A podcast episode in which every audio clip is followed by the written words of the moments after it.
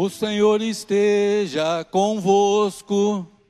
Ele está no meio de nós. Proclamação do Evangelho de Jesus Cristo, segundo Mateus. Glória a vós, Senhor.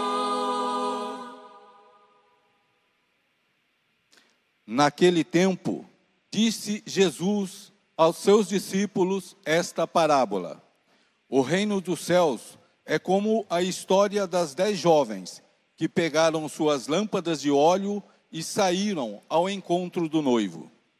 Cinco delas eram imprevidentes e as outras cinco eram previdentes. As imprevidentes pegaram as suas lâmpadas, mas não levaram óleo consigo. As previdentes, porém, levaram vasilhas com óleo junto com as lâmpadas. O noivo estava demorando, e todas elas acabaram cochilando e dormindo. No meio da noite, ouviu-se um grito: O noivo está chegando, ide ao seu encontro. Então as dez jovens se levantaram e prepararam as lâmpadas. As imprevidentes disseram às previdentes: Dai-nos um pouco de óleo, porque nossas lâmpadas estão se apagando. As previdentes responderam: De modo nenhum, porque o óleo pode ser insuficiente para nós e para vós. É melhor ir descomprar aos vendedores. Enquanto elas foram comprar óleo, o noivo chegou, e as que estavam preparadas entraram com ele para a festa de casamento, e a porta se fechou. Por fim, chegaram também as outras jovens e disseram: Senhor, Senhor, abre-nos a porta. Ele, porém, respondeu: Em verdade eu vos digo, não vos conheço. Portanto, ficai vigiando, pois não sabeis qual será o dia nem a hora. Palavra da salvação. Glória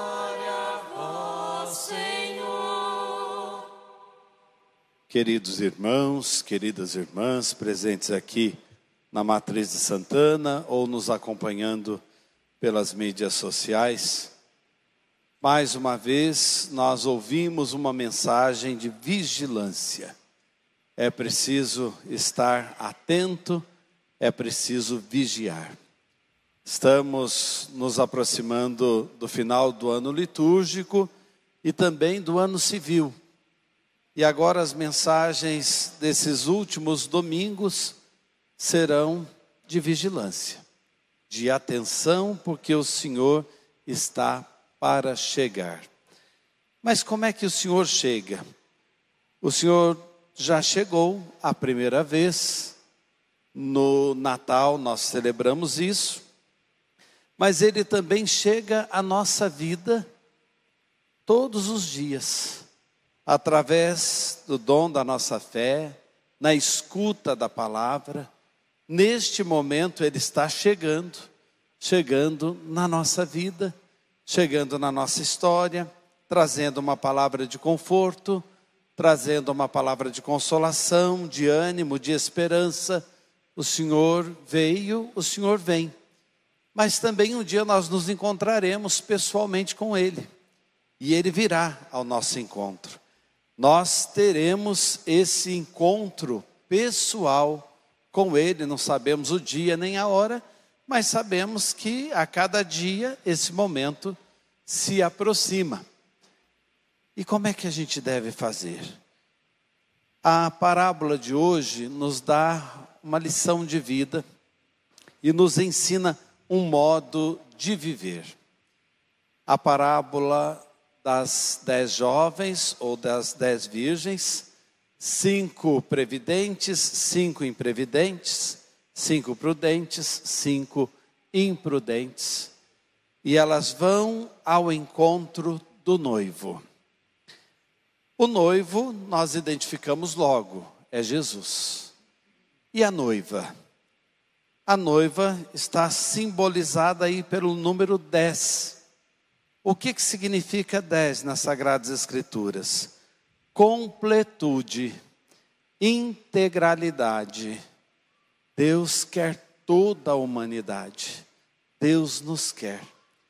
A humanidade criada por Deus é a noiva. Jesus, como noivo, veio, vem e virá ao encontro da humanidade. E por que esse grupo de cinco previdentes, cinco imprevidentes? O número cinco é símbolo da nação Israel, do povo de Israel. Do povo escolhido por Deus como um sinal depois para que nós aderíssemos ao amor de Deus e percebêssemos a universalidade do amor de Deus. Jesus veio completar essa mensagem que o povo de Israel tinha recebido. Mas como assim? O povo de Israel, cinco previdentes, cinco imprevidentes. Nós encontramos muitos previdentes, prudentes no povo de Israel. Maria, José, Zacarias, Isabel, João Batista, a Ana e o Simeão que encontraram o menino Jesus no templo e o reconheceram, também os apóstolos e os discípulos e discípulas de Jesus. Então nós temos pessoas previdentes, prudentes, mas também encontramos Anás, Caifás, encontramos os fariseus, os saduceus, imprudentes, imprevidentes. No meio do mesmo povo, nós encontramos prudência e imprudência. E de que grupo você faz parte? Crê em Deus Pai. Aí é como se a gente fosse colocado na parede. E de que grupo você faz parte? Nós somos um pouco dos dois grupos. Tem dias que nós estamos certinhos. Tem dia que nós estamos agindo como quem espera o noivo, quem espera o seu Senhor. Mas tem momentos que parece que a gente se esquece dessa realidade. Tem momentos que a gente deixa de lado. Dependendo das nossas ações, nos tornamos imprevidentes. Então nós somos uma mistura desses dois grupos. Mas o mais bonito de tudo é que o noivo não desiste de nós. O amor de Deus não desiste por nós. Eu arrisco dizer que Deus tem um amor louco por nós, não é um amor racional. Embora nós não consigamos corresponder à altura, Ele continua nos amando. Então, você que veio para a missa hoje, talvez pensando assim: nossa, Padre, eu ando tão errado, tão limitado, ou os meus pensamentos me levam onde eu não queria, minha imaginação, minha fantasia, tudo isso me leva a situações que eu não queria. Eu ainda tenho os meus vícios, minhas limitações, meus pecados, fragilidades, fraquezas. Pois aqui na missa eu confirmo, Deus continua querendo você. Deus continua querendo você. Ele sabe que dentro de nós existe essa mistura de prudência e imprudência, de previdência e de imprevidência. E o importante é a gente acordar para a mensagem dele e aproveitar cada vinda dele na nossa vida para sermos transformados. E o que é essa lâmpada que as jovens acendem? Vamos recordar a nossa história de fé. No dia do nosso batismo, o ministro ou uma testemunha do nosso batismo, ou nossos pais, alguém levou uma vela até perto de nós. E foi dito: receba a luz de Cristo. E o padre rezou, o ministro, o diácono rezou naquele dia: você está recebendo a luz da nossa fé. A lâmpada acesa significa esta luz, que desde o nosso batismo nós fomos chamados a mantê-la acesa. E como a fé faz diferença. Em um dia de calor extremo, o dia mais quente do ano, já estão falando, e que nós estamos sentindo literalmente na pele, nós estamos aqui, porque a fé nos trouxe. Seria mais fácil estar no lugar de ar-condicionado, junto do seu ventilador, seria mais fácil estar comodamente assistindo TV em casa, ou jantando, ou saindo para passear, e nós estamos aqui. Uma luz nos chamou. Aquela luz da fé que um dia nós acendemos, agora faz parte da nossa vida. E é essa luz que é aquela luz no fim do túnel.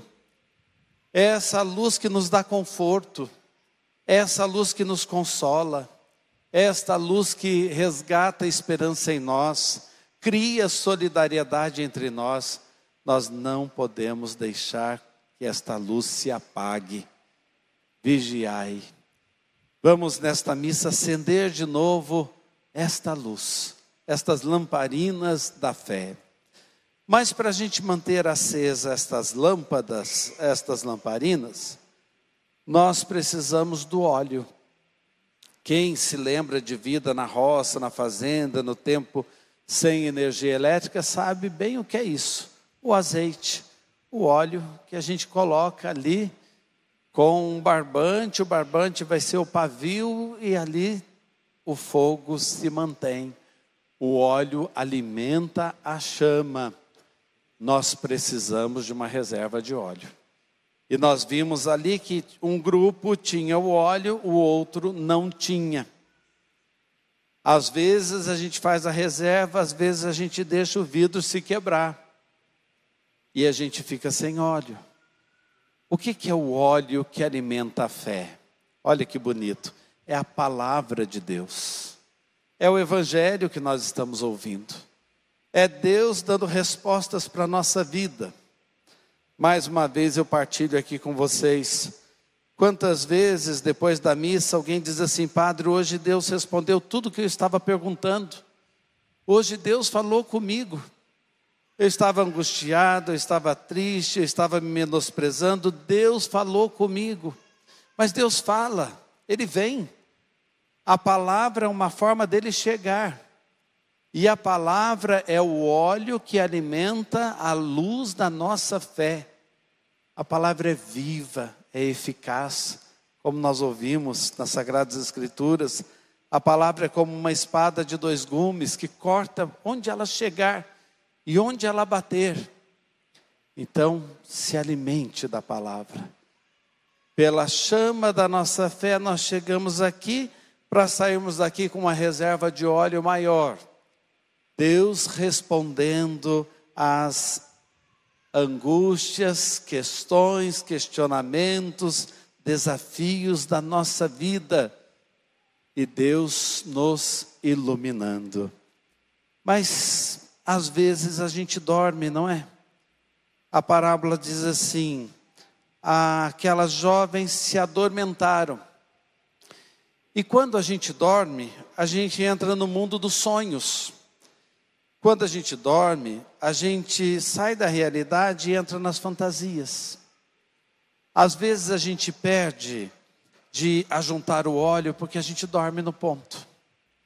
Porque a gente se adormece na caminhada da vida, fica adormentado. E aí entra nas fantasias dos sonhos. E a gente não sai do lugar. A realidade é que nós estamos aqui de passagem, somos peregrinos, não podemos ficar só sonhando e em fantasias que nos levam a um mundo irreal e precisamos abraçar à luz da fé os compromissos da nossa vida. E o que que faz a gente viver de verdade e não desperdiçar a vida? Ter sabedoria no nosso caminhar. Senhor, dai-nos sabedoria para que contemos bem os nossos dias, diz o salmista. Ensinai-nos a contar bem os nossos dias, dando-nos sabedoria. E agora a gente vai entender por que, que a primeira leitura falava que a sabedoria nos procura e nós procuramos a sabedoria. E onde é que a gente encontra a sabedoria? A resposta para os nossos desafios e questionamentos na palavra de Deus, nesse óleo que nós ajuntamos para mantermos acesas as nossas lâmpadas. Mas no começo da nossa conversa eu disse: olha, esse povo que simboliza o povo de Israel, tem o grupo previdente imprevidente, como nós também dentro de nós. Esse povo agora é a igreja, é a igreja. A igreja é a esposa de Cristo, chamada por Ele constantemente. E o final da parábola deixa isso muito claro. Aquelas que chegam atrasadas, elas vão bater a porta dizendo: Senhor, Senhor, abre-nos a porta. Quem é que chama Jesus de Senhor? É a igreja. Mateus está fazendo uma catequese para a sua comunidade e para a igreja de todos os tempos, e ele quer dizer: olha, às vezes a igreja dorme no ponto. Nós o chamamos de Senhor, Senhor, mas esquecemos que a porta se fecha. Nós o chamamos de Senhor, Senhor e corremos o risco de desperdiçarmos a vida sem termos a reserva de óleo, sem termos a sabedoria para bem viver cada dia. Então não basta chamá-lo Senhor, Senhor. É preciso assumir o que ele traz de graça para nós. E eu termino lembrando de uma graça que está escondida aí no meio do texto. O texto da parábola diz assim: à meia-noite, uma voz grita: o noivo está chegando, o noivo está chegando. Estejamos atentos, porque através da igreja essa voz vai tocando a nossa alma e o nosso coração. Hoje, de novo, nós estamos ouvindo: o noivo está chegando. Mas o detalhe bonito e a graça escondida está no termo meia-noite. Era meia-noite. Se vocês pegarem o livro da sabedoria, no capítulo 18, o autor sagrado diz assim: à meia-noite, Deus libertou o seu povo da escravidão do Egito. À meia-noite, o povo saiu da escravidão para a libertação. Então, esta voz, o noivo está chegando, não é para te assustar, não é para te condenar, não é para te julgar. Esta voz é para dizer: Ele vem libertar você. Sabe aquela marra que está aí no seu coração? Ou aquela corrente que vem de geração em geração na sua família? Aquela tristeza, aquela mágoa, aquele rancor? O noivo está chegando. E ele vem meia-noite, hora da libertação. Hora de você sair de qualquer tipo de escravidão dos seus vícios e pecados para uma libertação plena. E agora eu queria que a gente transformasse a nossa conversa em canção. E uma canção que é oração. Esta luz que não pode nos faltar alimentada pelo óleo da palavra que é pura sabedoria, é Jesus.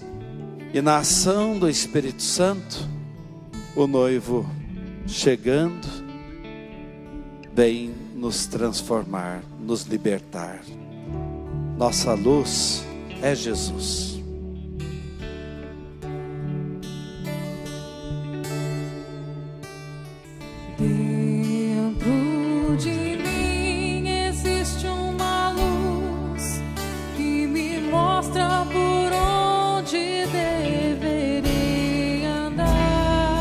Quem quiser acompanhar a canção. Dentro de mim também mora Jesus, que me ensina a buscar o seu jeito de amar. Minha luz é Jesus. Minha luz é Jesus. E Jesus me conduz. E Jesus me conduz pelos caminhos da paz. pelos caminhos da paz. Mais forte. Minha luz é Jesus, e Jesus me conduz pelos caminhos da paz. E de pé, vamos cantar.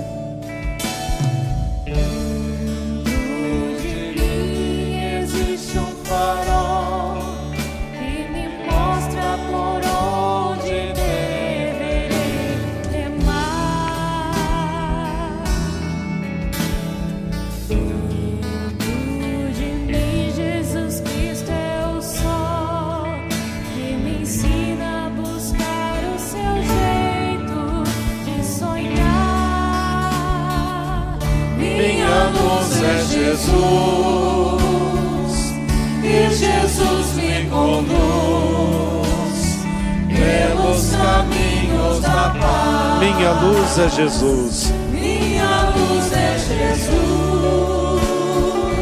e Jesus me conduz pelos caminhos da paz.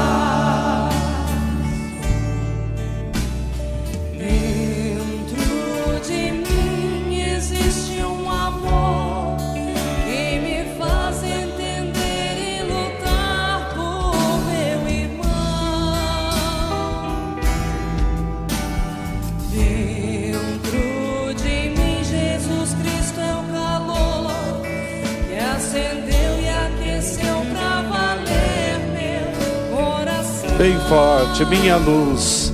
Minha luz é Jesus, e Jesus me conduz pelos caminhos da paz. Minha luz é Jesus, e Jesus me conduz pelos caminhos da paz. Só as vozes. Minha luz é Jesus. E Jesus me conduz pelos caminhos da paz. Para terminar. Minha luz é Jesus, e Jesus me conduz pelos caminhos da paz. Amém.